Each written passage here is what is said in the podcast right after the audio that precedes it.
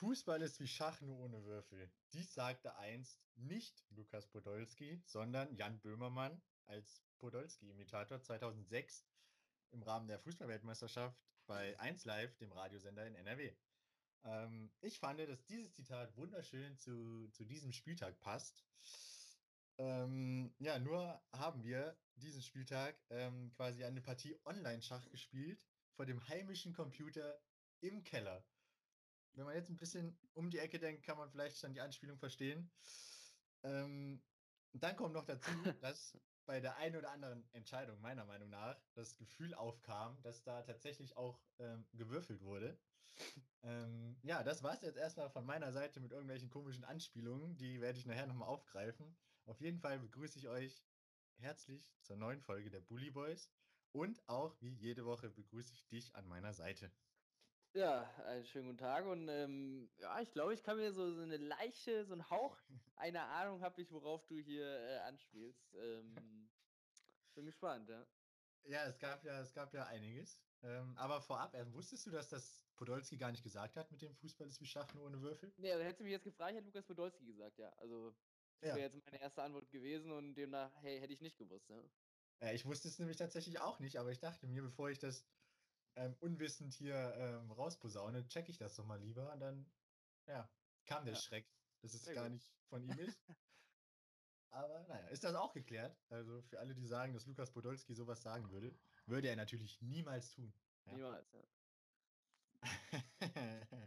ja, äh, kommen wir zum Wochenende. Ähm, und vielleicht dröseln wir jetzt mal die ein oder andere von diesen vermeintlichen gewürfelten Entscheidungen doch mal auf. Ähm, Freitagabend, Bremen-Frankfurt. Ja. ähm, ach, mach, mach du mal lieber, bevor ich mich hier wieder in Rage Mach ich rede. mal ja. ja, sonst könnte es ein bisschen länger dauern. Ja, die Frankfurter ja, glaube ich, vor der Partie elf Spiele ohne Niederlage. Ich glaube, irgendwann Mitte Dezember oder sowas haben sie letzte kassiert. Ähm, also 2021 im Grunde fehlerlos. Ähm, ja, die Serie wurde jetzt beendet und zwar vom SV Werder Bremen. Wer hätte es gedacht? Ähm, fand ich jetzt eigentlich nicht so das Spitzenteam, was diese Serie der Eintracht beenden würde. Ähm, aber so ist es gekommen. Der Reihe nach, die Frankfurter haben in Bremen ähm, mit 1 zu 0 geführt. André Silva in der neunten Spielminute per Kopf. Ähm, Kostic mit der Flanke.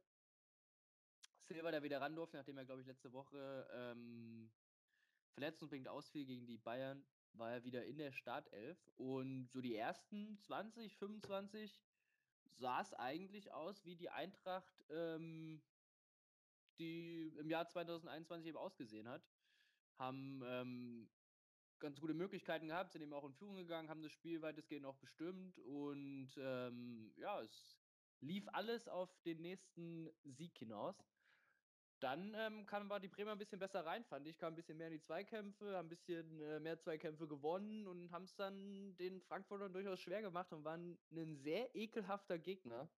Ähm, ich glaube, es kamen auch immer wieder im Spiel zu kleinen Nicklichkeiten. Hinterher sind ja auch einige Sachen passiert und ähm, ja, sie haben, glaube ich, die 22 Mann da auf dem Platz, die konnten sich nicht so gut leiden, inklusive der Trainer und der Auswechselspieler. War ganz gut Feuer drin auf jeden Fall. Ähm, es ging mit dem 1 in die Halbzeit. Nach der Hälfte ging es aber relativ fix dann in die andere Richtung. Und zwar war es Gebris Selassie in der 47. Spielminute mit dem 1 zu 1. Und ähm, eine gute Viertelstunde später ist es Josh Sargent mit dem 2 zu 1 für die Bremer. Ähm, dazwischen auch danach immer wieder, ähm, um auf deine Anspielung zu kommen, der Virtual Assistant Referee im Einsatz, um äh, sich gewisse Dinge anzugucken. Also er hatte da durchaus äh, viel zu tun. Und zwar mit dem ersten Tor hat es ja schon angefangen. Und zwar Gebre Selassie, ähm, ob er im Abseits stand. Da ja, hat er sich einige Minuten lang aufgehalten und äh, kalibrierte Linie wurde angelegt und dann wurde entschieden, nein, es war kein Abseits.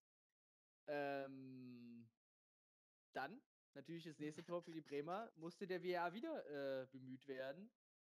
Und ähm, ja, ich habe äh, mir hinterher dann nochmal die The Zone Highlights angeguckt und da wurde der ähm, Kommentator von diesen Highlights hat gesagt, dass bei dem zweiten Treffer die Linie nicht angelegt wurde. Ich weiß nicht, inwiefern er das auf irgendwelchen Quellen beruft oder ob er nur aufs Fernsehbild geachtet hat, aber anscheinend hat man bei diesem 2 zu 1 für Bremen keine Linie angelegt oder man hat sie doch angelegt und man hat es aber halt nicht gezeigt, dass man sie angelegt hat. Man weiß es nicht so recht. Ich weiß nicht, ob du da mehr Informationen noch zu hast. Ähm, nee, tatsächlich habe ich ähm, keine näheren Informationen dazu, nur meine eigene Meinung. ähm, ähm, ja, und ich, also, äh, es war ja so, dass beim ersten, beim ersten Bremer Tor wurde auf Abseits entschieden ähm, auf dem Feld. Äh, aber es wurde dann durch die Linie relativ deutlich, dass es keins war. Und beim zweiten andersrum. Ähm, also es wurde, das Tor wurde gegeben, meine ich, und dann wurde erst gecheckt, ob es Abseits war.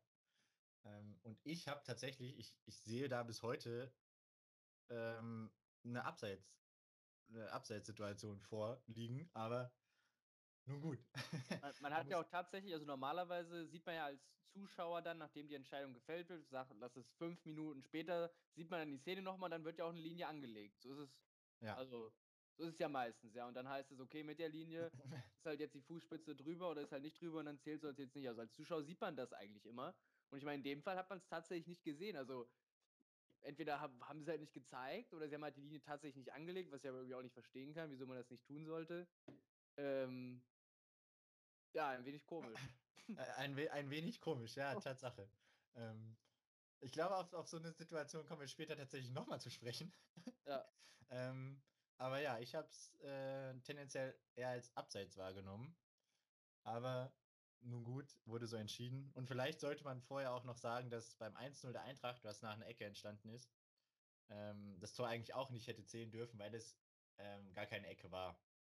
Aber Stimmt, ja wird halt nicht von dem Videoassistenten ähm, überprüft. Und meiner Meinung nach ist es in der Situation auch sehr schwierig gewesen, äh, das auf dem Spielfeld zu erkennen. Ja.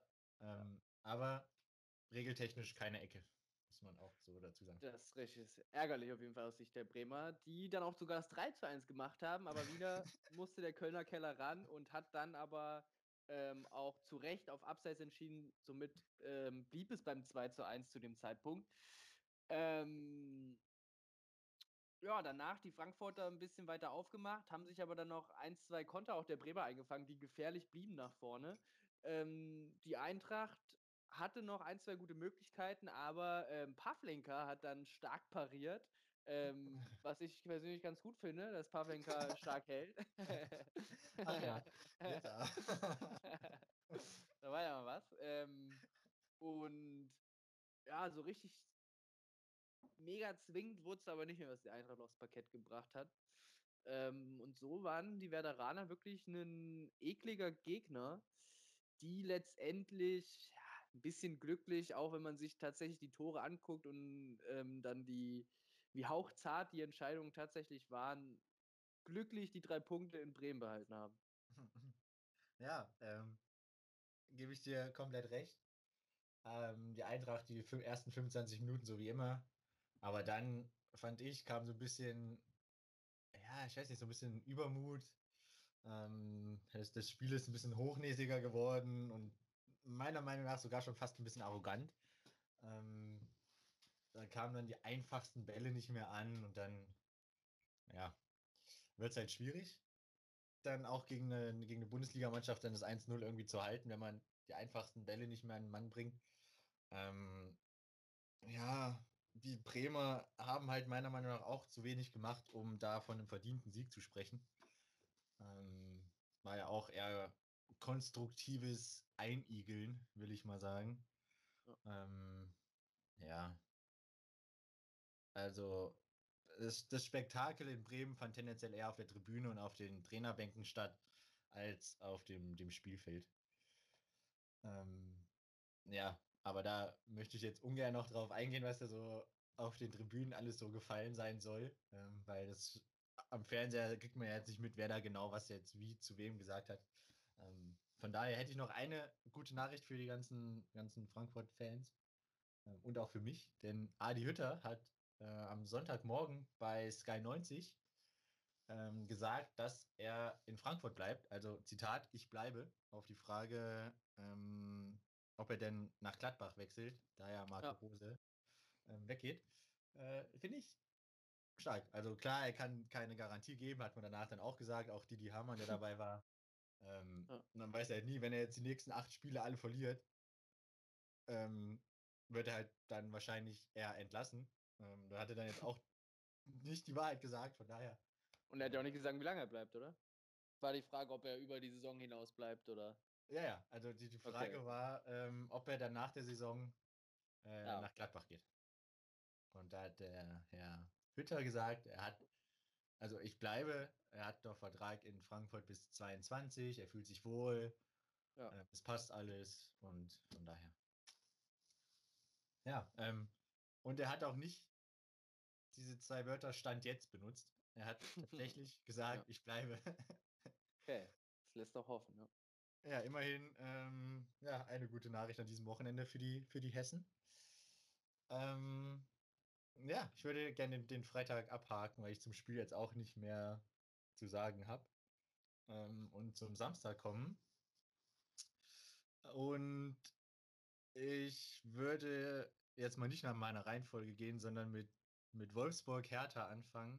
Ähm, aus, aus Gründen der, der besseren Planung werde ich mit Wolfsburg Hertha anfangen.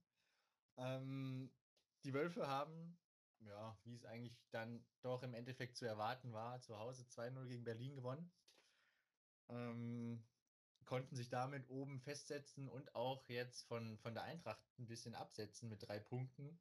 Ähm, ist man jetzt mit 45 Punkten alleiniger Dritter, ähm, drei vor auf Frankfurt, also alles rosig in Wolfsburg. Ja, bei, bei der Hertha sieht es jetzt äh, noch düsterer aus als vorher. Man ist immer noch punktgleich mit Arminia Bielefeld. Ähm, und man ist immer noch ein Punkt vor Mainz, ähm, da die auch nicht gewinnen konnten. Aber man ist immer nur auf Platz 15 und Big City Club ist da jetzt auch ähm, ja, schon lange AD und es, es tut sich halt auch nichts ähm, in die Richtung eines Big City Clubs. Wobei man halt auch wieder sagen muss, wie die letzten Wochen, sie haben eigentlich ganz ordentlich gespielt. Ja. Sie schaffen es halt nur nicht, ähm, die Ergebnisse zu, zu ihren Gunsten ähm, ja, irgendwie zu, zu erzielen. Ähm, zum Spielverlauf, ja, die ersten 23 Minuten, ersten ja, 25 Minuten waren ja, sehr überschaubar. Die Berliner standen relativ tief, haben gut verteidigt. Wolfsburg hat jetzt auch nicht so die ganz großen Chancen rausgespielt. Ähm, in der 37.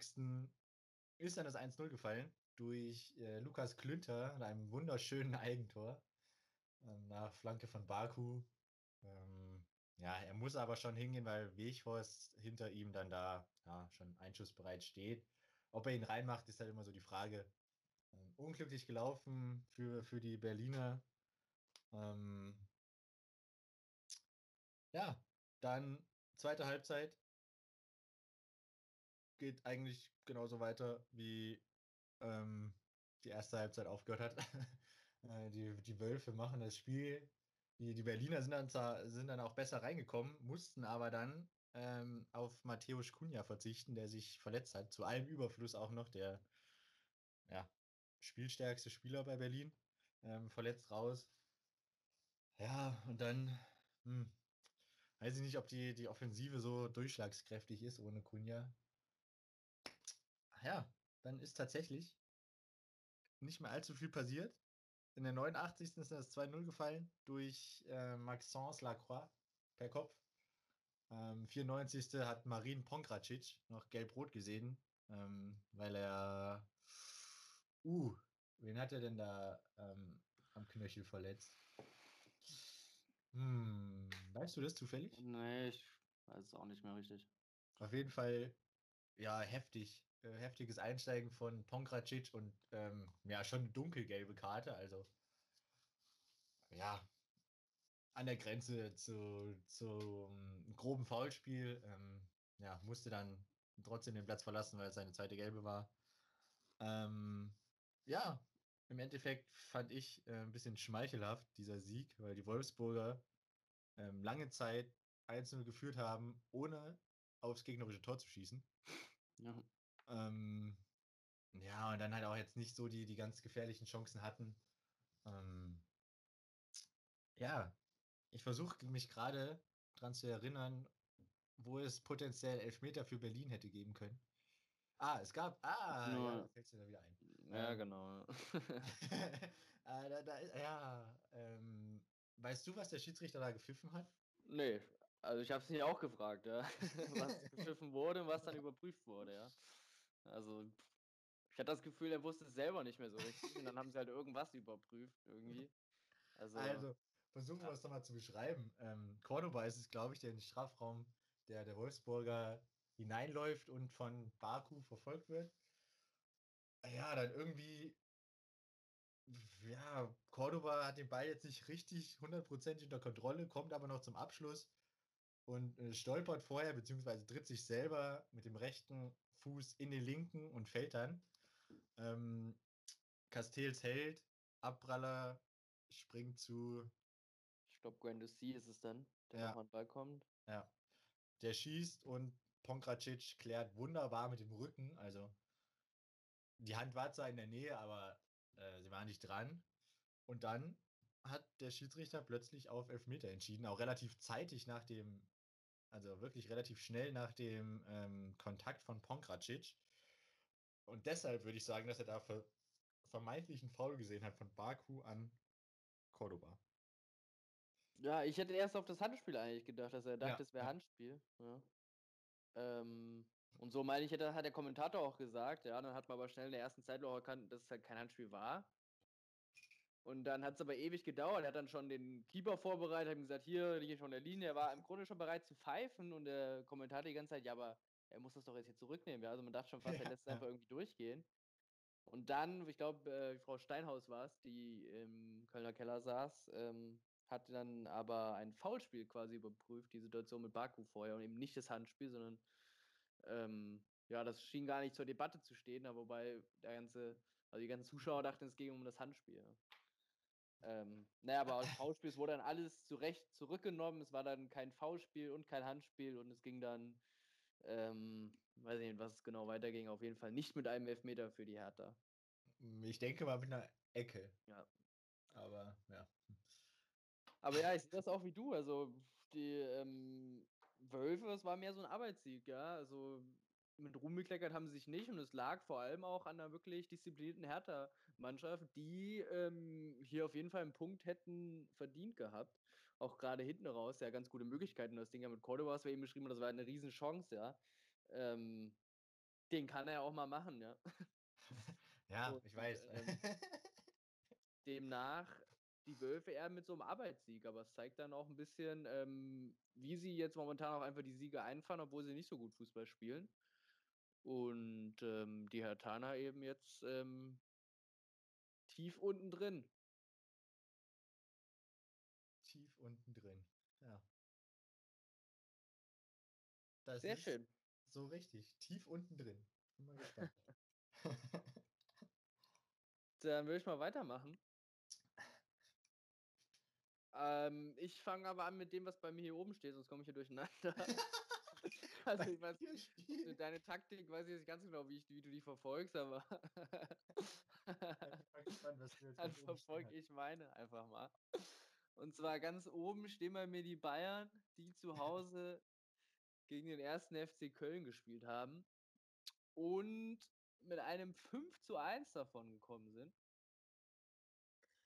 Äh, sind wieder in der Spur in der Bundesliga, haben unter der Woche in der Champions League gespielt, auch da gewonnen. Ähm, und jetzt auch in der Liga zu Hause 5 zu 1 gegen Köln. Um das schon mal vorwegzunehmen, finde ich Mühe zu hoch, ähm, aber durchaus der Sieg verdient. Ähm, angefangen hat es mit Choupo-Moting in der 18. Spielminute mit dem 1 zu 0. Und dann war es Robert Lewandowski in der 34. mit dem 2 zu 0. Ähm, Im Grunde das übliche Spiel in München. Kölner stehen tief. Münchner haben äh, viel den Ball, lassen ihn zirkulieren und äh, hin und wieder tauchen sie dann mal im Strafraum auf. So ging es in die Halbzeit. Äh, nach der Halbzeit, äh, 49. Spielminute, die Münchner durchaus uneinig, wer da jetzt verteidigen soll. dann ist es Skiri, der das durchaus dann zu nutzen weiß und hübsch macht mit einem Lupfer über Neuer mit dem 2 zu 1. Und dann war es so eine Phase, wo die Münchner mal wieder, ja, wie das in dieser Saison schon häufiger war, mal kurz überlegt haben, also ob sie jetzt hier noch zittern sollen oder was jetzt genau passiert. Also ähm, ja, es kam ein bisschen aus dem Nichts das Tor, aber danach waren die Kölner da und hatten, ähm, haben dann durchaus schon mal nicht nur geschnuppert, sondern mal dran gerochen am Ausgleichstreffer, ja. Ähm, es hat dann eine gute Viertelstunde gedauert in der 65. Spielminute, ehe Lewandowski dann das 3 zu 1 macht, ähm, was dann ein bisschen wieder so das Wind aus dem Segel der Kölner genommen hat. Äh, ich glaube, danach war es dann nur noch Neuer, der es mal spannend gemacht hat mit einem kleinen Ausflug, wo er, glaube ich, Drechsler aussteigen lassen will an der Seitenlinie. Ähm, der das aber schon äh, ja, wusste, was Neuer davor hat. Den Ball erobert und dann aber äh, ihn äh, vom leerstehenden Tor seitlich an Pfosten setzt. Ähm, ja, kann man, finde ich, von einem leeren Tor auch mal reinschieben dann. Dann stünde es 3-2, so ich glaube um die 70. Spielminute war das rum dann wäre es, glaube ich, nochmal ne, ein enger Tanz geworden für die Münchner. So machen sie dann durch den doppelten Gnabri, glaube ich, war es, das 4 und das 5 zu 1. Ähm, ja, ich hatte es eben angedeutet, ein bisschen zu hoch. Torschussmäßig 14 zu 6 sind sie schon vorne, ballbesitzmäßig ähm, auch mit 56 Prozent. Zweikämpfe, die Kölner leicht vorne. Ich fand den Sieg schon verdient, aber ähm, im Spielverlauf, wenn es dann 3-2 steht, kann es auch deutlich enger werden. Demnach ähm, das 5 zu 1 ein Tick zu hoch. Ja, wie so oft. Ähm, nach der Halbzeit die Münchner irgendwie zeigen sie erstmal ein anderes Gesicht.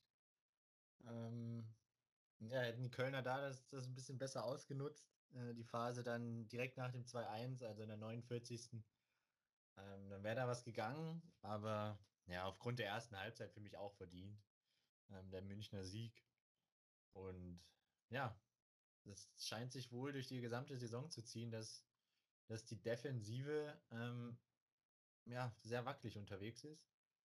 Und ähm, wenn ich mir die Tabelle jetzt mal so, so schnell auf die Schnelle angucke, gibt es schon fünf, sechs Mannschaften, die, die weniger Tore beziehungsweise gleich viele Tore gefangen haben wie die Münchner. Ähm, unter ja. anderem Werder Bremen auf Platz 12. Ähm, beide 32 Gegentore. Und ähm, ja, ich weiß nicht, wann, wann, Bayern München nach dem 23. Spieltag so viele Gegentore gefangen hat. Ähm, ja, klar, sie schießen natürlich auch mit Abstand die meisten. Ähm, mit 67. Das sind fast 20 mehr als der zweite, also ähm, der Verein, der die zweitmeisten Tore geschossen hat mit Dortmund. aber defensiv immer noch sehr, sehr luftig, was da, was da so verteidigt wird. Ah. Bei, bei den Bayern. Ja, ähm, dann springe ich doch gleich mal zum nächsten Spiel. Schon angedeutet, die, die Dortmunder haben zu Hause gegen Bielefeld gespielt und ähm, vollkommen verdient 3 zu 0 gewonnen. Ähm, ja, erste Halbzeit ist schnell erzählt, keine Tore gefallen. Ähm, die Dortmunder ja, wie, wie letzte Saison schöne Chancen rausgearbeitet, aber halt auch alles verballert, was sie verballern konnten.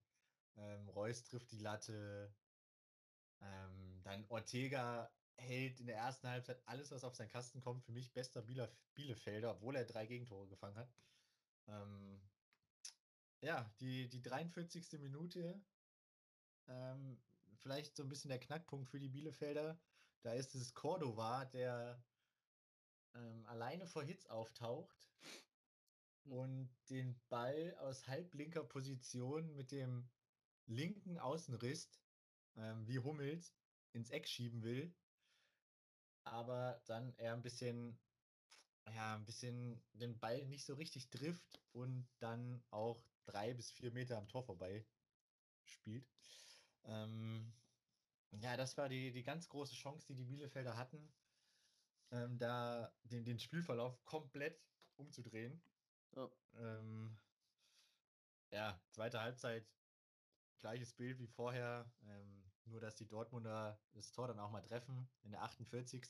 direkt nach der Halbzeit ist es dann Moderhut äh, mit dem 1-0 für, für den BVB, Vorlage Sancho Ähm, Viertelstunde später, beziehungsweise zehn Minuten später, ist es dann angesprochener Sancho, der mal einen Elfmeter reinmacht. Äh, der zweite von fünf, meine ich, diese Saison, den die Dortmunder erst verwandeln konnten, nachdem jetzt Reus und Haaland die letzten Bundesliga-Elfmeter daneben geschossen haben. Ja. ja, und dann ist es in der 81. noch äh, eine brasilianische Leihgabe von Real Madrid. Ähm, Renier oder Rainier, ich weiß nicht, wie man ihn ausspricht. Ähm, ich auch ähm, nicht, ja. Hat auch nicht so viel gespielt diese Saison.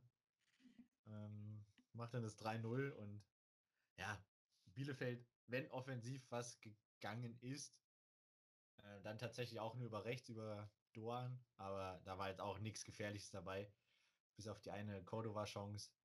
Ähm, somit vollkommen verdient. 20 zu 8 Torschüsse, über 60 Prozent Ballbesitz für Dortmund. Auch in den Zweikämpfen sind sie, sind sie vorne, von daher hochgradig verdient der Heimsieg für die Borussia. Ja, sie haben ähm, endlich mal gegen einen vermeintlich schwächeren Gegner ihre PS wirklich auf die Straße bekommen und ähm, hat auch wirklich das Gefühl von der ersten Minute an, dass sie ähm, unbedingt zeigen wollten in diesem Spiel, ähm, wer die bessere Mannschaft ist und wer die drei Punkte holt. Ähm, war wirklich ähm, eine überzeugende, überzeugende Leistung der Dortmunder. Ja, Erling Haaland, ähm, der hat man auch angemerkt, dass er unbedingt ein Tor schießen wollte. aber dann auch mannschaftsdienlich, obwohl er ja, sein, sein Tor hätte machen können, ähm, legt er da in der 81. Minute den Ball noch rüber, Krass. sodass es zum sicheren Tor kommt. Ja. Ähm, ja, auch stark auf jeden Fall. Das stimmt. Ja, ähm, heute hat sich Arminia Bielefeld, kommen wir mal äh, weg vom Spiel hin zu einer kleinen News, ähm, von Trainer Uwe Neuhaus getrennt. Ähm, für mich sehr überraschend. Also klar, am Samstag bzw. am, am Sonntag gab es schon Nachrichten bei, bei diversen Sportportalen, dass man drüber nachdenkt und sich zusammensetzt in, in Bielefeld. Ja, und dann kam heute die Nachricht, dass man den, den Trainer entlässt, der tatsächlich seit ähm, Mitte Dezember 2018 schon, schon in Bielefeld ist. Ähm, meiner Meinung nach einen, einen super Job macht in Bielefeld. Ähm, klar, sie sind spielen um Abstieg mit, haben jetzt in den letzten fünf Spielen nur einen Punkt geholt. Ähm, aber den Punkt hat man halt auch in München geholt. Kommt jetzt auch nicht jedes Jahr vor, dass ein Aufsteiger in München punktet. Ähm, ja, was, was meinst du? Richtige Entscheidung von Bielefeld? Ja, ich war mir da auch sehr unsicher oder bin mir auch immer noch sehr unsicher, warum man da jetzt momentan die Reißleine ziehen muss, weil ich finde, dass Bielefeld ähm, gegen den Abstieg spielt, das war von vornherein klar und dass man nicht jedes Spiel gewinnt, war auch klar und ich fand, so schlecht sind sie jetzt nicht gestartet. Jetzt klar, in letzter Zeit ähm, lief es nicht so gut, aber sie haben auch gegen die München gespielt, sie haben gegen den BVB gespielt. Ich weiß nicht, Wolfsburg war da als Gegner noch dabei. Ähm, dass man da aus den Spielen wenig oder gar nichts holt, ähm, finde ich, ist normal. Deswegen kann das für mich auch sehr überraschen. Noch mal ein bisschen gelesen und anscheinend hat er vielleicht auch ein bisschen Ärger mit den äh, Vorstandsbossen gehabt. Das schien dem nicht wirklich zuträglich zu sein. Und ähm, ja, aber für mich, also ich finde es, aber man ist natürlich gar nicht wirklich in der, in der Materie drin, finde ich, es schon ein wenig unverständlich, dass man da so schnell jetzt ähm, die Reißleine zieht. Unbedingt, wenn man auch noch äh, mit Betracht zieht, dass er Bielefeld da quasi innerhalb von eineinhalb Jahren gute Arbeit in die Bundesliga geführt hat. Ja. Ähm, hat sie als Mittelmaßmannschaft übernommen im Dezember 2018. Ähm, die Saison dann auf Platz 7 beendet. Letztes Jahr souverän ähm, Zweitligameister geworden und das, obwohl Stuttgart und Hamburg die Konkurrenz waren. Ähm, ja, und jetzt finde ich eigentlich auch, dass, dass die, die Arminia schon voll im Soll ist. Klar, erhofft man sich halt immer ein bisschen mehr insgeheim. Ähm, aber wenn man realistisch ist, war ja im, im, Voraus schon klar, dass es eine ganz, ganz schwere Saison wird. Ähm, ja, also ohne jetzt irgendwelche äh, internen Sachen zu wissen, finde ich die Entscheidung, äh, kann ich die Entscheidung nicht nachvollziehen, aber ja, es wird schon, wird schon seine Gründe haben, warum man, warum man sich trennt. Ja. Irgendeinen Plan wird es geben. Wollen wir es hoffen, dass es, dass es immerhin in Bielefeld einen Plan gibt. ja. So, Felix. ja, ich habe die Worte schon bewusst so gewählt. Ich habe die Worte. Letztes Spiel in der Samstagskonferenz. Der VfB Stuttgart zu Hause gegen den FC Schalke 04. Da ist er noch im Tippspiel. Ich habe den Schalker tatsächlich einen Auswärtssieg zugetraut. Ich dachte tatsächlich, da ginge was. Aber da wusste ich ja auch noch nicht, was da eigentlich los ist auf Schalke. Ähm, ja, verloren haben sie in Stuttgart mit 5 zu 1 und das auch wirklich ähm, aufgrund des ähm, Abwehrverhaltens ähm, ja durchaus zu Recht. Also sie haben ähm, in der ersten Halbzeit mit 3-0 hinten gelegen und da war es zweimal Endo. Ich weiß nicht, wie groß der Junge ist, ähm, aber nicht viel größer als 1,75 würde ich ihn schätzen. Ähm, zweimal im Grunde das gleiche Bild. Einmal Ecke von rechts, er steht am zweiten Pfosten völlig blank. Einmal Ecke von links, er steht am zweiten Pfosten völlig blank. Also immerhin wurden die Seiten gewechselt und er stand jeweils am anderen Pfosten blank. Aber ähm, ja, also mit Abwehrverhalten hatte das nichts zu tun, um das mal äh, so auszudrücken. Also zweimal Endo zum 2-0 und dann ist in der 34. Minute Kalajdzic äh, mal wieder per Kopf und äh, die Flanke kam von Sosa, wie so häufig diese Saison. Hätte man auch auf dem Zettel haben können, finde ich. ähm, ja, 3-0. Da hatten wir 34 Spielminute, da ahnte man schon Böses. Ähm, dann war es aber Kolasinac mit einem kleinen Lebenszeichen dann für die Schalker in der 40. Sodass es dann immerhin mit einem 3 zu 1 in die Halbzeit ging. Ähm, ja, aber ansonsten, was da Schalke hinten geboten hat, war gar nichts. Ich fand nach vorne war es nicht so schlecht, was die Schalker gespielt haben, aber eben, wenn man nicht verteidigt, dann fängst du dir halt viel zu viel, als dass du das vorne wieder irgendwie gut machen könntest. Ja. Ähm, nach der Halbzeit fand ich es dann ausgeglichen, dann haben die Schalker dann hinten ein bisschen besser gemacht und hätten tatsächlich die Riesenchance auf den Anschlusstreffer gehabt oder sie hatten sie tatsächlich.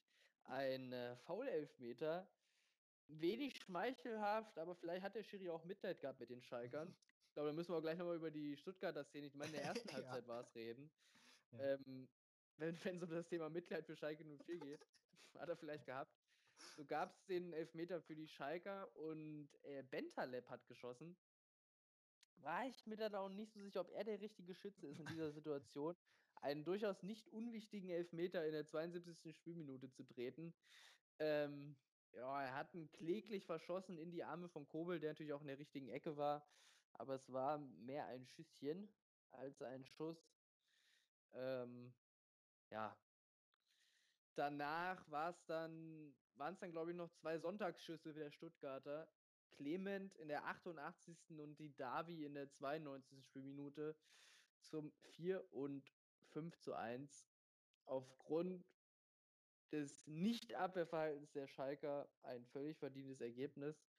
Und ähm, ja, der Elfmeter nicht angesprochen war, glaube ich, in der ersten Halbzeit. Ich meine, es ist Silas, war Magituka auf Seiten der Stuttgarter. Yes. Ähm, der über das Bein von. Ciao ist es, meine ich. Ciao. Ja. Ähm, er lässt das Bein stehen und Silas, ähm, das kommt zum Kontakt und fällt durch den Kontakt, fällt Silas und für mich war das eigentlich schon ein Elfmeter, zumindest mehr ein Elfmeter als das, was dann in der zweiten Halbzeit gegeben worden ist für Schalke. Weiß ich auch nicht, ob da vielleicht ein Videoschiri hätte eingreifen können. Ähm, ja, wir, vielleicht einfach aus Mitleid für die Schalke. Hat nichts gebracht, ja. Ja, also für mich ist es ein ganz klarer Elfmeter für Stuttgart. Ähm, ja. Und es ist auch kein Elfmeter für Schalke. Ja. Aber ja, ich unterschreibe das mit dem Mitleid. Ja, sonst den Rest kann ich auch so unterschreiben. Hochverdient. Ähm, kläglicher Elfmeter.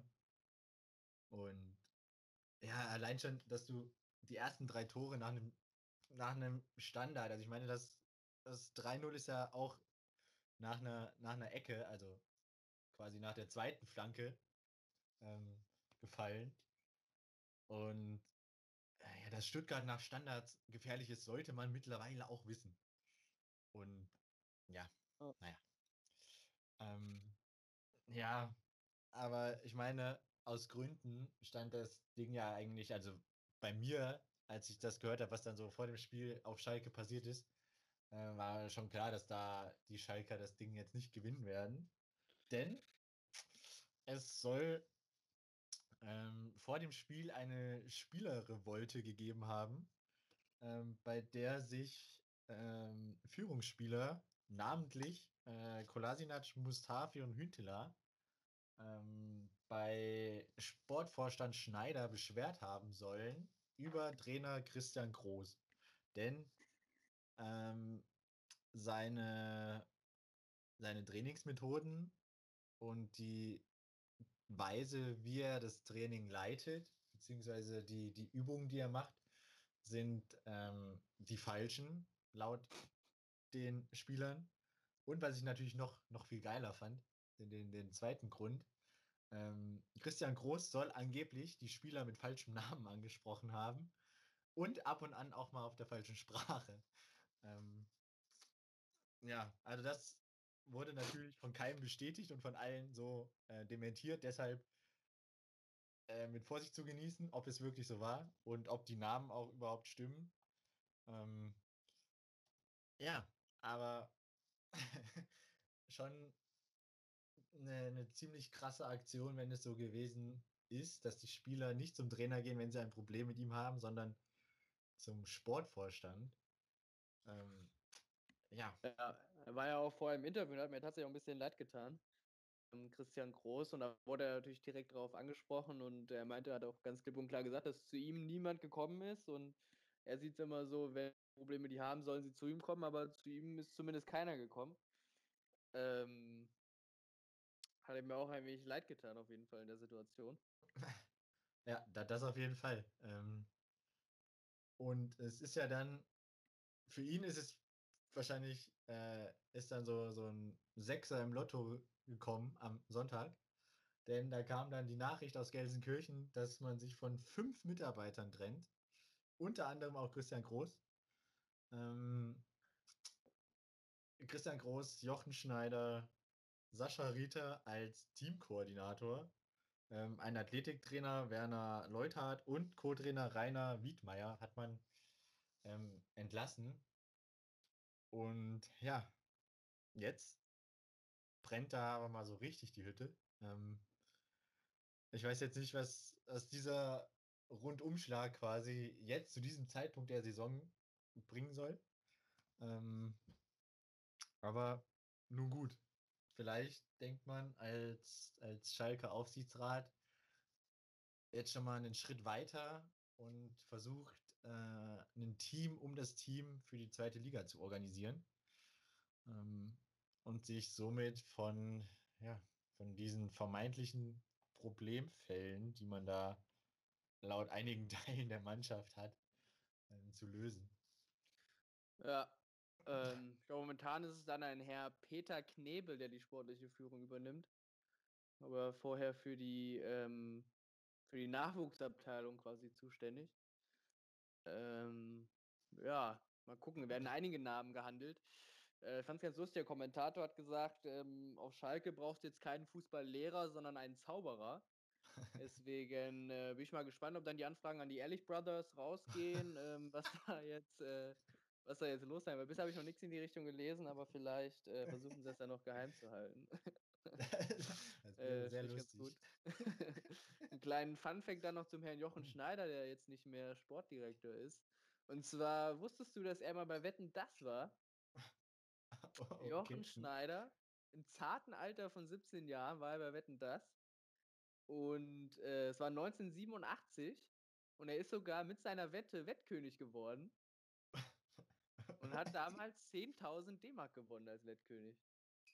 War echt durchaus witzig. Und zwar, er hat ja mit einem irgendwie einem Kumpel oder sowas zusammen, ähm, ging es irgendwie darum, dass sie Tennisbälle zu sehen bekommen auf so einem Feld und dann mussten sie die Augen wieder verschließen nach ein paar Sekunden und dann wurden fünf Bälle dazugelegt und sie mussten dann sagen, drei von diesen fünf, die dazugelegt wurden, mussten sie finden. Ja? Hat er tatsächlich geschafft. Also vielleicht wird er jetzt äh, eher bei einem, irgendeinem Tennisverein irgendwie äh, ja?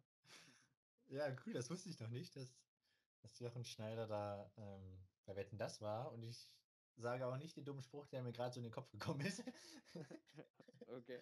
Also, also traue ich mich dann doch noch nicht. ähm, ja, Jochen Schneider. Krasser Typ, dass der, dass der so, ein, so ein Auge für Tennisbälle hat. ja, wer hätte gedacht. Immerhin. Aber er wäre nach der Saison sowieso ähm, das stimmt, ja. gekündigt worden, von daher brauchen sie jetzt erstmal keine Gedanken, um Schalke 04 mehr zu machen. ähm, ja, und damit würde ich auch den, den Ball aufnehmen und sagen, wir machen uns jetzt auch erstmal keine Gedanken mehr um Schalke 04. Ich denke mal, in einer Woche gibt es da wieder Neuigkeiten von. Ähm, und ja, ich glaube, es wird Zeit für ähm, ja, Düpti-Düpti-Dü. Das geht eigentlich nicht besser, aber es geht noch besser. Boah, der wird, das wird immer besser. Ähm, der Spieler des Spieltags. Unser Spieler des Spieltags. Ähm, Fang du doch mal an. Ja, ich war gerade überlegen. Wir brechen hier mal ein bisschen aus den, okay. Aus den Regeln raus. Befreien uns ein wenig. Ah, aus dem, aus dem engen Konzept. ähm, ja, ich äh, bleibe bei dem Stuttgart-Schalke-Spiel. Also ich beende das doch, das Thema doch noch nicht. Ähm, mein Spieler des Spieltags ist Wataru Endo vom VfB Stuttgart. Zwei Tore gemacht, zwei Vorlagen gegeben. Ähm, super Leistung, seine ersten beiden ähm, Bundesliga-Tore. Ähm, klar, wenig Gegnerdruck gehabt bei den beiden Toren, aber man muss sie trotzdem erstmal machen. Zwei Vorlagen gegeben. Ähm, der Stabilisator im, im Stuttgarter Mittelfeld. Kämpferisch stark, ballsicher. Ja, super Typ, macht Spaß, ihm zuzugucken, auch wenn er ab und an für, für ja, den kämpferischen Teil zuständig ist. Aber für mich ganz klar Spieler des Spieltags. Ja, finde ich auf jeden Fall eine gute Wahl, war bei mir auch im engeren Kreis auf jeden Fall. Ich habe mich letztendlich für Jaden Sancho vom BVB entschieden, ähm, der mit seiner Aktion, mit seiner Leistung am Samstagnachmittag maßgeblich am Sieg der Dortmunder beteiligt war. Er hat ähm, ein Tor gemacht, zwar den Elfmeter, ist auch nicht so selbstverständlich, dass er die reinmacht, äh, wie wir gehört haben. Er hat eine Vorlage gegeben zum 1 zu 0 auf Moda Hut und das 3 zu 0 ähm, selber mit eingeleitet. Und äh, er war wirklich, ähm, ja, ich glaube, an jeder Offensivaktion in irgendeiner Weise maßgeblich beteiligt, die gefährlich war. Er war immer da, hat äh, die 1 gegen 1 Situation gesucht ähm, und war für mich auf jeden Fall Mann des Spiels bei der Partie und im Endeffekt dann auch mein Spieler des Spieltags. Ja, gute Wahl, kommt auch immer besser rein und findet zurück zu alter Stärke. Der junge Engländer. Ja, wie komme ich jetzt von jungem Engländer und alter Stärke zum Samstagabend Topspiel? Ich weiß es nicht. Machen wir weiter. Machen wir einfach ganz plump weiter mit dem Samstagabend Topspiel Leipzig gegen Gladbach. Ähm, die Leipziger haben mit 3 zu 2 gewonnen. Es war ein knappes Ding. Ähm, ja, steigen wir ein in die fünfte Minute. Da gab es dann schon Elfmeter für die Gladbacher. Ähm, nach Foul von Upamecano an Embolo. Ähm, relativ plumpes Einsteigen. Ähm, ein Bodycheck in den Rücken des, des Gladbachers. Ähm, ohne Chance auf den Ball. Also für mich ein klarer Elfmeter. Den ähm, Jonas Hofmann dann über die Linie zittert. Ähm, Gulaschi ist dran kann ihn aber nicht entscheidend abwehren. Ähm, somit 1 0 Gladbach. Ähm, 13 Minuten später, in der 19. ist es dann Marcus Thiram mit dem 2-0, der von Breel Embolo an die Schulter geköpft wird. Ähm, und von da springt der Ball dann ins lange Eck. Ähm, 2-0 Gladbach, relativ glücklich die Führung der, der Borussia. Ähm, es war ein Spiel in eine Richtung. Die Leipziger mit dem Ball bis zum 16er auch ziemlich gut gespielt, aber dann der letzte Pass hat nicht so richtig ähm, gesessen. Ja, dementsprechend muss man dann mit einem 2-0 Rückstand in die Pause gehen.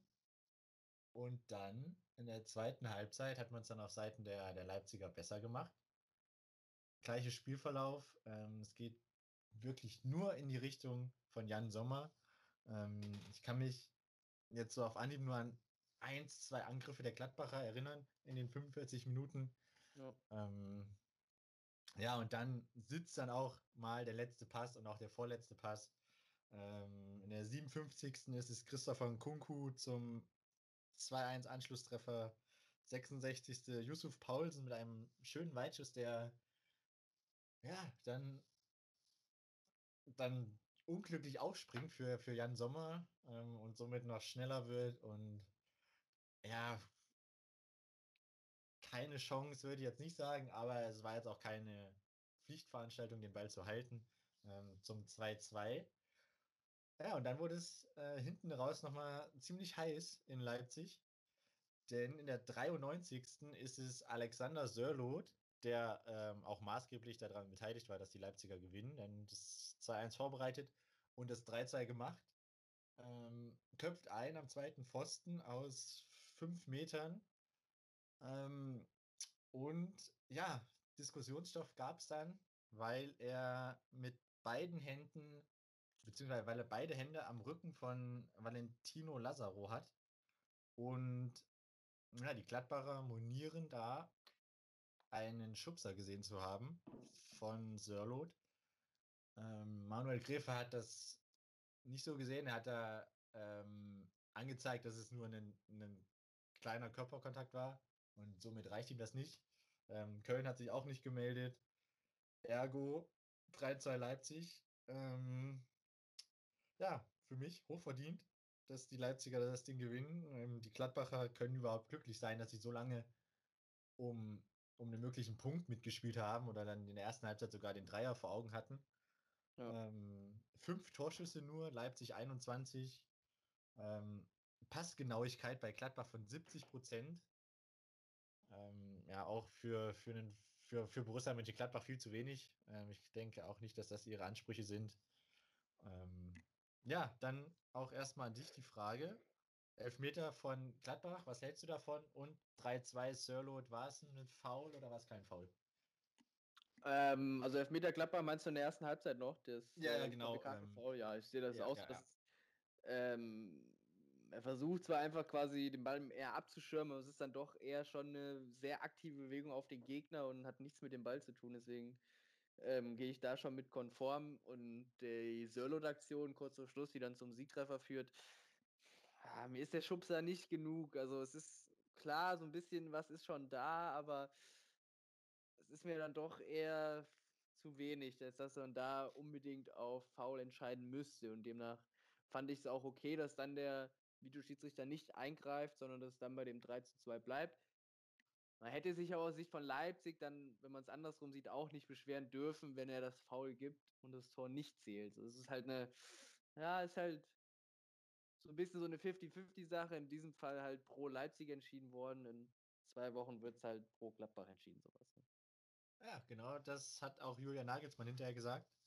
Ähm, und auch Marco Rose hat gesagt, dass es nach ähm, Anschauen der Bilder dann doch nicht für einen Foul reicht. Also er hat es dann auch eingesehen.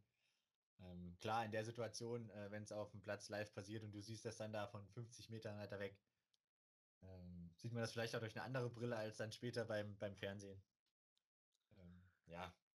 Ja. Also, die äh, Gladbacher dürfen sich, glaube ich, eher die Frage stellen, was die 90 Minuten vorher da gemacht haben. Also, ähm, wie du schon gesagt hast, dass die überhaupt 2-0 führen in Leipzig ist fast ein Skandal, ja. Also, weil da ähm, der Punktunterschied Gladbach-Leipzig sind jetzt 17 Punkte Und äh, ich fand genau diesen Unterschied hat man da auf dem Platz gesehen. Also ähm, da war Gladbach war wirklich nicht auf der Höhe und fand ich zu keiner Zeit ein ebenbürtiger Gegner tatsächlich. Ähm, sind jetzt auf Platz 9. Freiburg ist jetzt an ihnen vorbeigezogen. Ähm, und sie haben vier Punkte Rückstand auf Leverkusen und damit auf den sechsten Platz, der zur Euroleague führen würde. Und ähm, ja, es ist eigentlich zu wenig für die Gladbacher. Also die Talfahrt ähm, geht weiter. Ja, da äh, gehe ich somit konform. Und äh, vielleicht sollte man da dann das Augenmerk auf die anstehende Pokalpartie richten.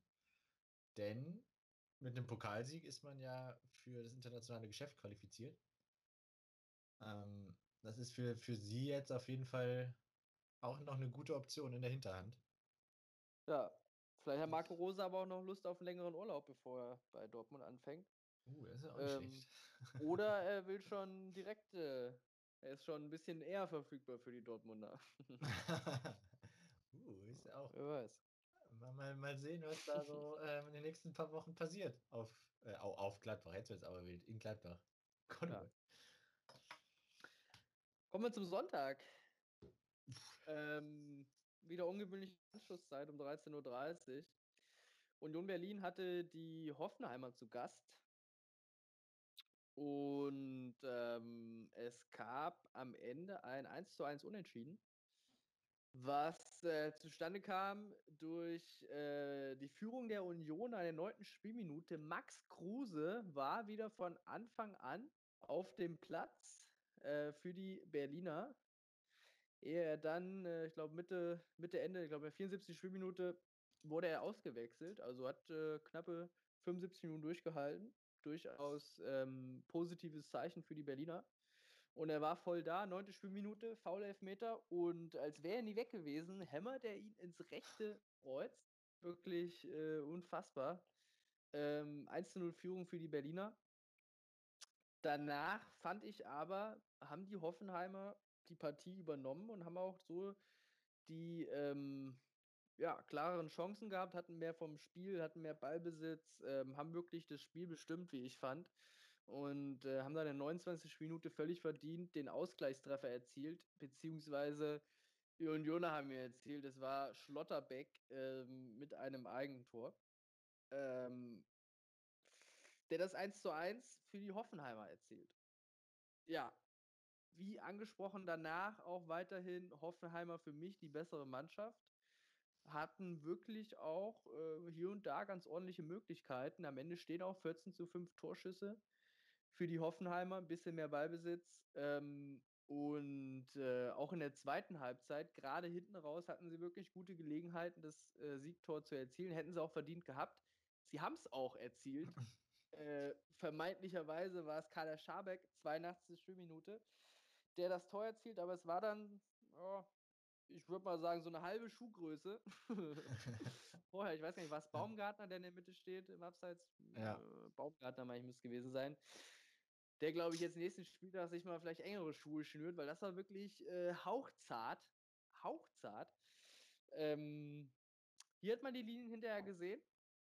ich hm. möchte nur noch mal ansprechen vom ja, ich merke das schon. Schiri wurde hinterher die äh, Linie eingeblendet und sie war dann wirklich, äh, es war wirklich sehr, sehr eng, die der Baumgartner da in der Entstehung im Abseits stand. Somit zählt das Tor nicht. Ähm, danach meine ich, ist Karius auch nochmal mit einer ganz guten Gelegenheit, äh, Gelegenheit sage ich schon, mit einer ganz oh, guten Parade, der dann das Unentschieden für die Unioner tatsächlich festhält, die das, ähm, glaube ich, relativ glücklich äh, dann mitnehmen, so den einen Punkt, weil es war am Rand der Niederlage für die Berliner. Ja, hast du ähm, alles so ganz gut zusammengefasst. Ähm, was haben wir denn? 5 zu 14 Torschüsse für Hoffenheim. Ja. Ähm, Zweikampf pro Union Ballbesitz pro Hoffenheim leicht. Ähm, die Hoffenheimer sogar ein Kilometer mehr gelaufen als Union. Ähm, auch nicht schlecht.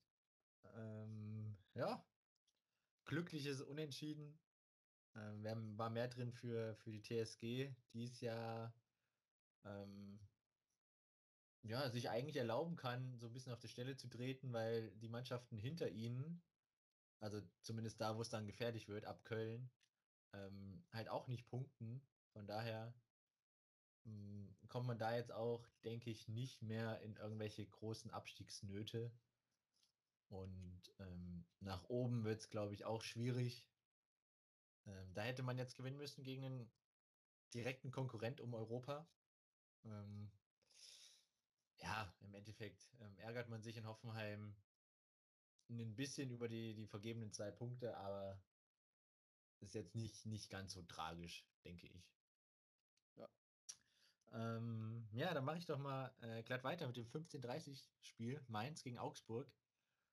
Ähm, die, die Augsburger gewinnen 1-0 durch Floro, nee, André Hahn ist es tatsächlich gewesen, ähm, der ne, die Einladung von Robin Zentner, dem Mainzer Keeper, dankend annimmt, ähm, der einen katastrophalen Fehlpass zu Flo Niederlechner spielt. Dieser schiebt quer und Hahn muss dann ins leere Tor einschieben. Ähm, ja, das war in der, in der 25. Minute. Vorher gab es tatsächlich nichts Nennenswertes. Ähm, leichte, leichte Vorteile für Augsburg, aber auch wirklich nur hauchzarte Vorteile. Ähm, nach dem 1-0 ist es ein bisschen pro Mainz gekippt, aber jetzt auch nicht so in die Richtung, dass die, die Augsburger da jetzt ins Schwitzen gekommen sind. Ganz besonders Rafa Ginkiewicz ähm, im Kasten da überhaupt nicht, der Augsburger. Ähm, ja, also in der ersten Halbzeit kann man wirklich keine Highlights so ranziehen. Das Einzige, was man sich da unterhalten kann, ist der, der, der Acker in Mainz. Also, das hat ja von, von Rasenfläche überhaupt nichts mehr. Ähm, ja, also anscheinend ist im Rhein-Main-Gebiet die Kälte den, den Spielfeldern nicht so ganz zugute gekommen, der letzten Wochen. Ähm, ja, dementsprechend war halt auch kaum große Fußballkunst zu erwarten. Ähm, mehr der Kampf in der zweiten Halbzeit gab es halt auch sehr wenig Highlights. Ähm, es gab eine 80 plus ähm, Pfosten von, von von André Hahn ist es, glaube ich, der das 2-0 hätte machen können. Und dann in der uh, kurz vor Schluss 92. Karim Unisivo, der auf der anderen Seite dann noch den Pfosten trifft. Ähm, ja, aber sonst, es kam zu, zu einer Szene, wo ich äh, auch gerne mal drüber sprechen würde. Und dann habe ich dann anschließend auch noch eine andere Frage an dich. Ähm, Zuerst in der 60. ist es eine Abseitssituation von Karim Unisevu. U, ja, ne, von Karim Onisivo, so heißt er langsam. Ja. Ähm, der dann alleine aufs Tor zuläuft und ähm, Rafa Ginkiewicz, der Torwart der Augsburger, kommt raus und ähm, köpft den Ball weg und dann kommt es zum Zusammenprall der, der beiden. Ähm, Ginkiewicz bleibt liegen, hat aber glücklicherweise keine bleibenden Verletzungen ähm, sich zugezogen.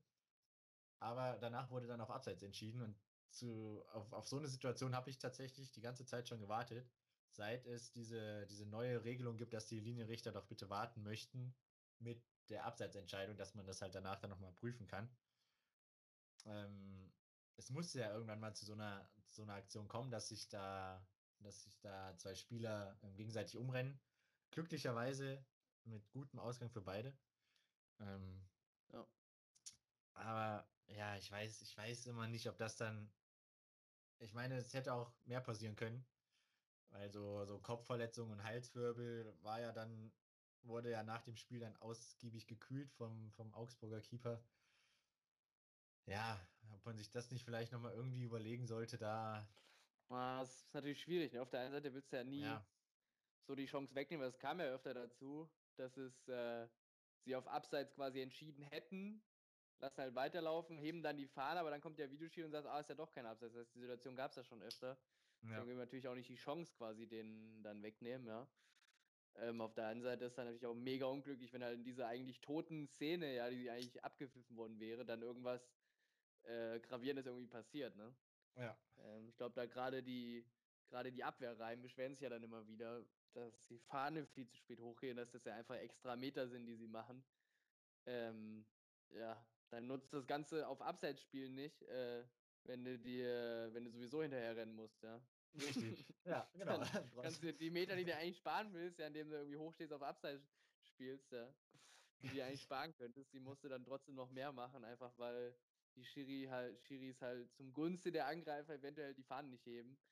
Ähm, ja, manchmal kommt es ja wirklich noch zu häufig vor, wo man eigentlich schon auch der Zuschauer mit bloßem Auge sieht, das war 18 Meter abseits, ja, hebt doch bitte einfach die Fahne, das hat jeder gesehen, ja. Ähm, ja, da fehlt noch ein bisschen so, finde ich, so die Balance irgendwie so die richtige, ja. Ja, so eine, so eine klare Anweisung, wann sie heben dürfen und wann nicht. Also ich meine, Linienrichter sind ja dafür jetzt nicht verantwortlich, die kriegen ja von, von DFB und DFL gesagt, wann sie heben dürfen und sollen und wann nicht. Oder wann sie Ja. warten sollen. Ähm, von daher, ja, könnte man da vielleicht mal irgendwas, irgendwie klarere Anweisungen machen. Ähm, aber dann noch die Frage: ähm, Zusammenprall Caligiuri und Dani Lazza in der, äh, lass mich gucken, habe ich mir tatsächlich gar nicht aufgeschrieben, in welcher Minute. Ähm, Elfmeter für Mainz oder nicht? Beim versuchten Schuss von Lazza, als es dann zum Zusammenprall Ähm, kommt. tatsächlich muss ich sagen, ich habe die Szene nicht parat. Also Ah, die, da musst, müsstest du jetzt mit dir selber diskutieren. aber, aber so unwissen wir einfach mal sagen, Schiri hat recht. Felix. Schiri Oh. hat recht. Ja, es- also, Souveräne ähm, Leistung. Hast du ähm, tatsächlich auch gut geraten, sehe ich auch so. Also, es kommt ein Ball von der linken Seite, Dani Lazza will ihn direkt nehmen und Caligiuri kommt halt reingelaufen, sieht, dass er nicht mehr an den Ball kommt, bremst ab, ähm, bleibt mit dem einen Fuß halt stehen und Lazza tritt Caligiuri dann darauf hin und ähm, trifft dann den Ball nicht. Und ähm, ja, vollkommen richtig entschieden, meiner Meinung nach. Aber bringt halt auch nichts, wenn du es nicht gesehen hast. Wurde sich, haben die sich die Szene angeguckt? Nein, Ich tatsächlich. gerade, ich habe irgendeine Szene gerade im Kopf, die die zumindest für die Zuschauer in der Wiederholung so in Slow-Mo die ganze Zeit vor und zurückgespult haben. Aber ich bin gerade nicht mehr sicher, ob das die war oder ob bei dem Spiel irgendeine Szene, aber weiß nicht, ob das nur für den Zuschauer extra gemacht worden ist oder ob die, weiß es nicht mehr genau. Also, also der Schiri hat sich es nicht angeguckt, sondern ähm, es wurde so stillschweigend halt kontrolliert in Köln. Ähm, Ja. Und sie kam dann auch zu dem Entschluss, dass es ein Unfall war. Ähm, ja, aber die, die Szene hat man, glaube ich, ähm, für, die, für die Zuschauer vor den Fernsehgeräten ähm, das ein oder andere Mal vor oder zurückgespult. ja, okay, kann es sein, dass es die war, ja. Ja, okay, äh, dann, wenn ich mir die Zeit so angucke, überlasse ich dir das letzte Wort zum Spieltag. Ähm, ja, bei 04 Leverkusen hatte den SC Freiburg zu Gast. Und ähm, ähnlich wie bei den Gladbachern geht auch die Talfahrt für die Leverkusener ungebremst weiter, möchte ich sagen. Obwohl sie, wie ich fand, in der ersten Halbzeit ähm, durchaus ein gutes Spiel abgeliefert haben. Mm, Ein bisschen vielleicht auch aufgrund einfach der Passivität der Freiburger. Ähm, Leverkusen erste Halbzeit wirklich dominant, viel den Ball gehabt, wie man es eigentlich schon kannte. Freiburg hat, glaube ich, in der ersten Halbzeit gar nichts nach vorn gemacht. ähm, und so haben sie es dann auch entspannt verteidigen können, die Leverkusener, was da an Angriffsbemühungen kam und hatten selber hier und da, ich glaube, nach einer Ecke war es mal schick mit einer guten Gelegenheit. Ähm, Gray, der gespielt hat, hatte viel, viele Aktionen nach vorne. Da waren hier und da schon gute Möglichkeiten da. Ich fand aber jetzt nicht wirklich so richtig zwingend und dass man sagen müsste, sie müssen hier eigentlich führen. Klar, sie waren in der ersten Halbzeit besser, aber ja, es war nicht so zwingend, wie man es gerne als Leverkusener Fan gehabt hätte. Und so kam dann in der zweiten Halbzeit die Freiburger, fand ich, besser aus der Pause und haben sich dann offensiv gleich mal zu Wort gemeldet. Es war Demirovic in der 50. Spielminute, der ja, im Strafraum hat er mal ein paar Meter Platz gehabt und konnte einschieben zum 1 zu 0 für die Freiburger. Und äh, nur gute 10 Minuten später war es Höhler, der auf 2 zu 0 erhöht. Und äh, ja, dann sind die Leverkusener dem Spielstand erstmal hinterhergelaufen, konnten äh, verkürzen durch äh, Leon Bailey in der 70. Spielminute. Und ähm, ja, Freiburg dann natürlich wirklich sehr tief viel äh, verteidigt. Aber weiß nicht, ich glaube, schick war es dann nochmal mit einem mit einem äh, ganz guten Abschluss. Aber auch da fand ich ähm, so richtig äh, dass so ein richtiges Powerplay entstanden ist. Man hätte sagen können, hier liegt so ein 2-2 so richtig in der Luft, ja. War auch da nicht. Und ähm, dann, ah, so richtig verdient ist der Sieg für die Freiburger dann auch nicht, weil schon Leverkusen auch die besseren, ähm, besseren Spielanteile hatte, auch gerade torschussmäßig 22 zu 6 für die Leverkusener spricht eigentlich eine klare Sprache. Ähm, so ein 1-1 würde ich mich leichter tun als Ergebnis, ja, aber zeigt momentan auch einfach die Lage der Leverkusener. Es, ähm, ja, es läuft gerade mal überhaupt gar nicht. Positiv für, für die Leverkusener ist, dass ähm, ihr Torwart äh, mal keinen Fehler gemacht hat. Glücklicherweise. Er hat aber auch nicht gespielt, ja? Der, das ja. ist richtig. ähm, es war nämlich Lennart Grill, der U21-Keeper, der neu reinkam, weil ähm, Nikolas, nee, Niklas Lomb ähm, ja leider in den letzten Spielen ähm, eins, zwei Böcke drin hatte. Ähm, hat er wahrscheinlich zu oft bei seinem Stammkeeper abgeguckt, das ja auch gut und gerne mal macht. Ähm, ja, aber unterm Strich sehr schmeichelhaftes Ergebnis. Und ähm, ja, Leverkusen muss aufpassen, dass es ihnen nicht so geht wie Gladbach, dass sie dann plötzlich in zwei, drei Wochen ähm, dann in der, in der Verfolgerrolle für die Europa League-Plätze sind, weil man ja eigentlich ähm, Richtung Champions League plant und auch schauen will, denn Kerem Demirbay hat ja äh, Anfang letzter Woche gesagt, dass er keinen Bock hat, nächste Saison. Euroleague zu spielen. Stimmt, ja. Ja, wenn sie so weitermachen, hat er Glück, dann spielen sie keine Euroleague, denn dann spielen sie gar nichts ähm, unter der Woche. Hat er recht gehabt, ja. ja, ähm, dann würde ich sagen, beenden wir den Spieltag. Wir verlieren noch zwei Sätze über unser, äh, unsere News, die wir eigentlich vorbereitet haben. Ähm, ja. Das wird sich jetzt ungern in die nächste Woche verschieben, weil dann ist es nicht mehr so aktuell. Das stimmt. Ähm, angesprochene Leverkusener haben in der Euroleague gespielt gegen die Young Boys aus Bern, der mittlerweile dreifach Meister, meine ich, Serien, dreimal in Folge Meister geworden und jetzt auch auf bestem Wege die vierte in Folge einzufahren.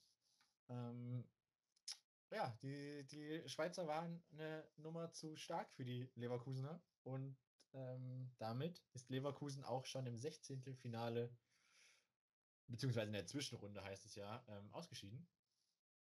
Ähm, auch vollkommen verdient.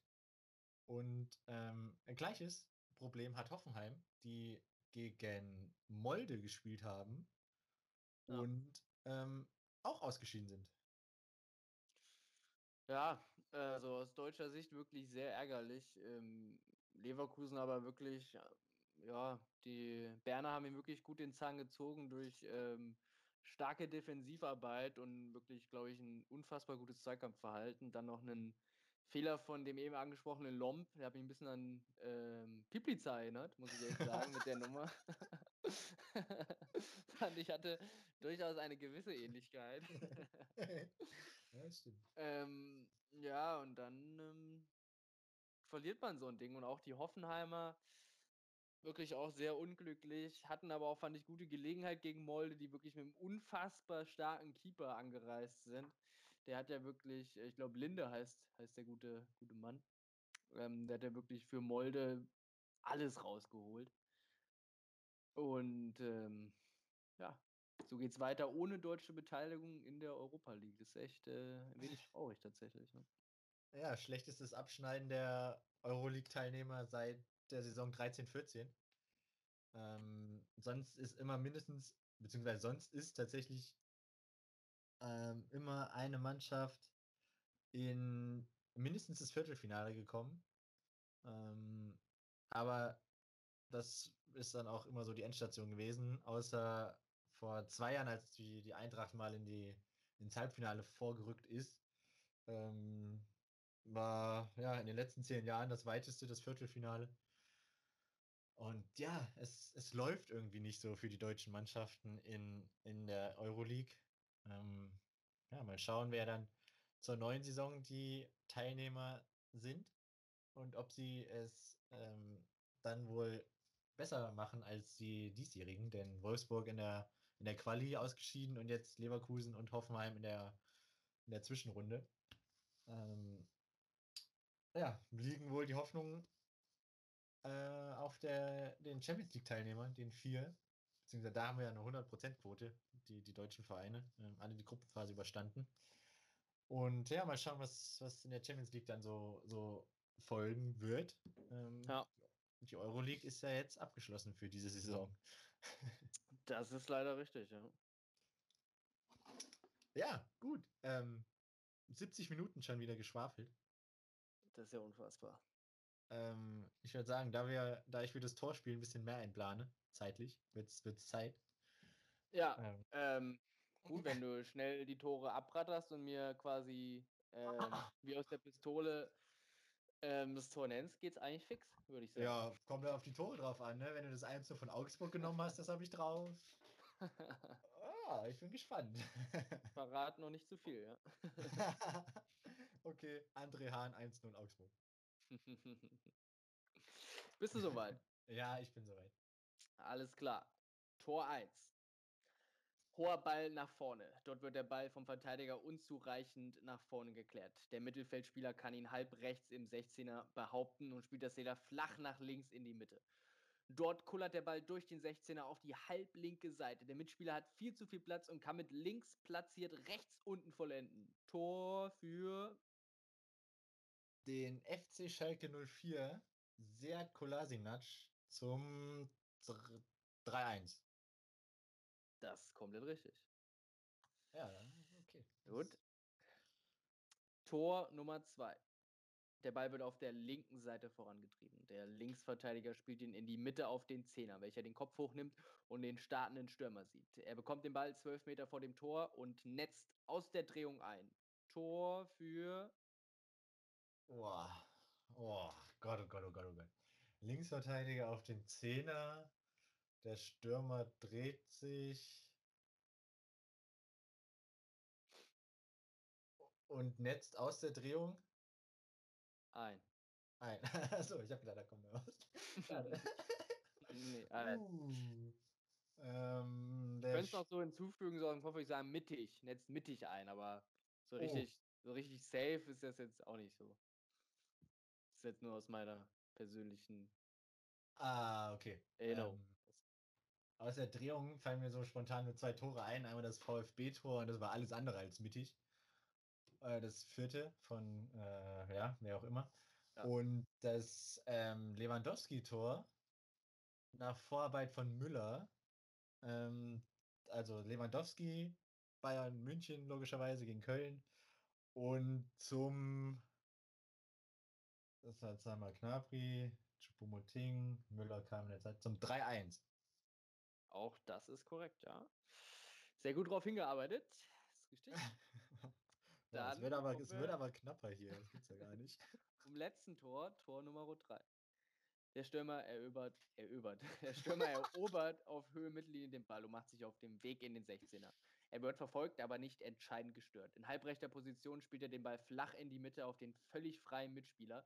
Dieser schiebt rechts unten ein. Tor für Den Sportclub aus Freiburg, ähm, Ermedin Demirovic zum 1 zu 0 für Freiburg. auch das ist richtig. Sehr gut. Dann hast du dir die richtigen Tore rausgesucht.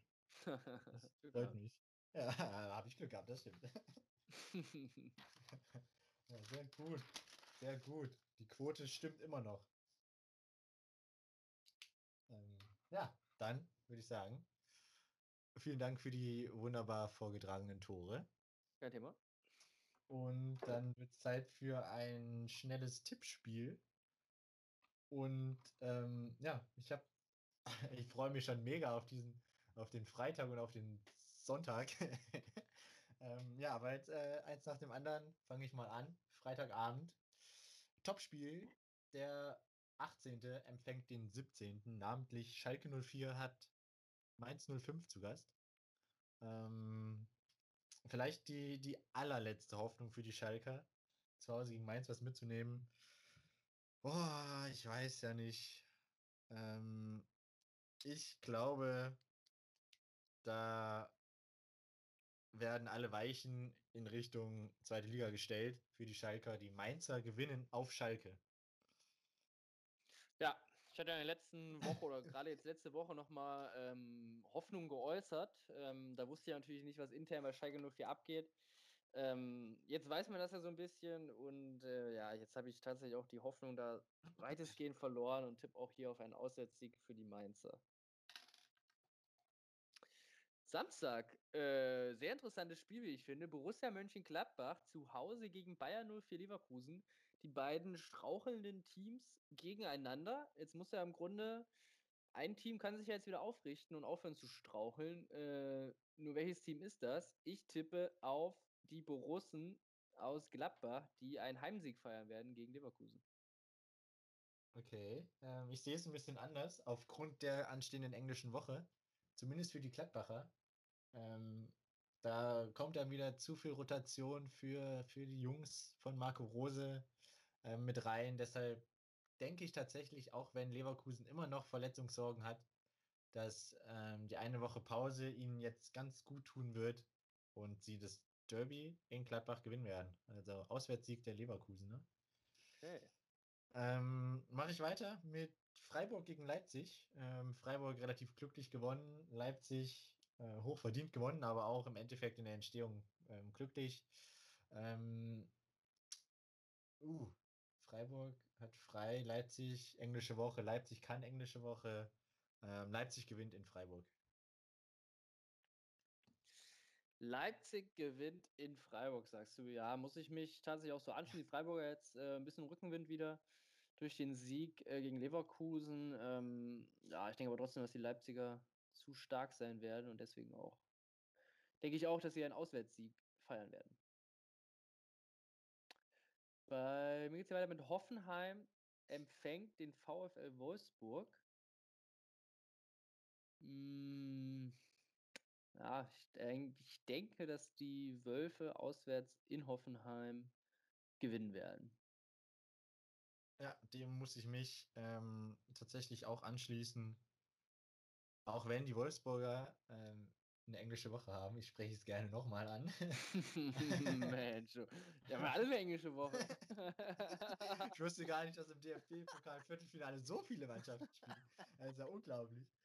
Ähm, ja, Wolfsburg, Wolfsburg gewinnt in, in Hoffenheim und bleiben damit auf, auf Tabellenplatz 3. So, äh, mache ich weiter mit zwei Mannschaften, die keine englische Woche haben, nämlich die Hertha aus Berlin und Augsburg.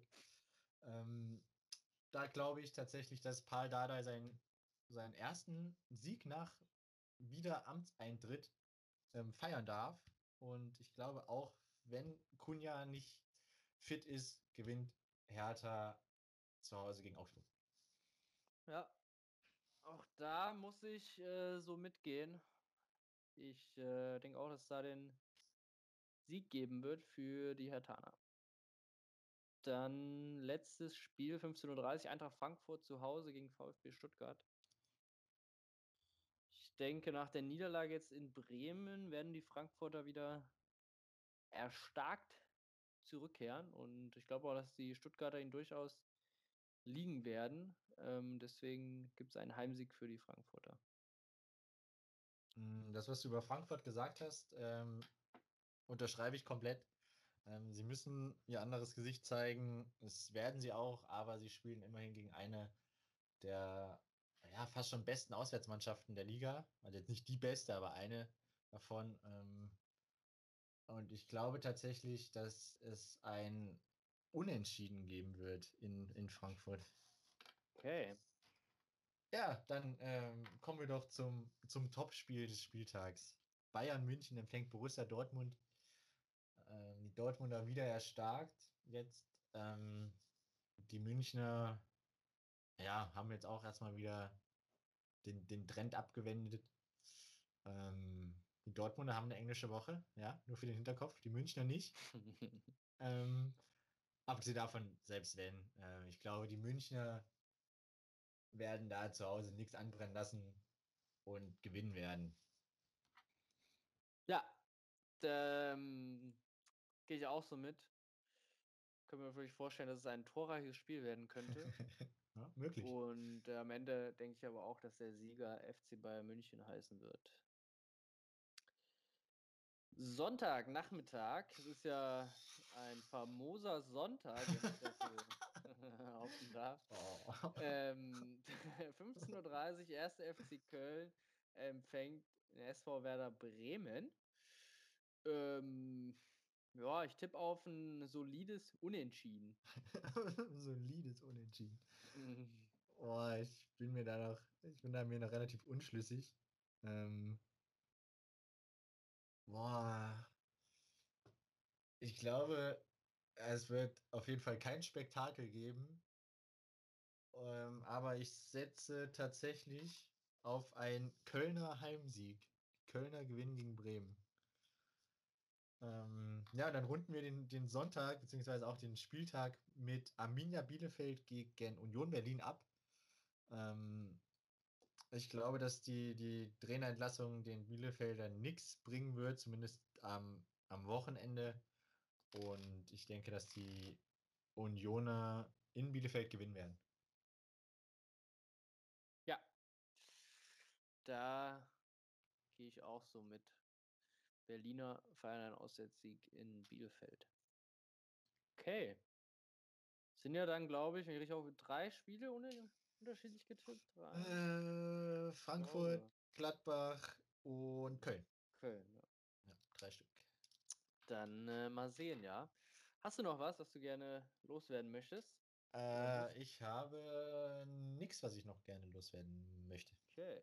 Dann ähm, ja, wieder ein interessanter Spieltag, wie ich finde. Gerade auch am Freitag wirklich ein entscheidendes Spiel, dann Samstag in der Konferenz oder noch das Topspiel. Äußerst spannend und ähm, dann würde ich mal sagen, bis nächste Woche. Ich wünsche euch einen schönen Spieltag. Macht's gut. Tschüss.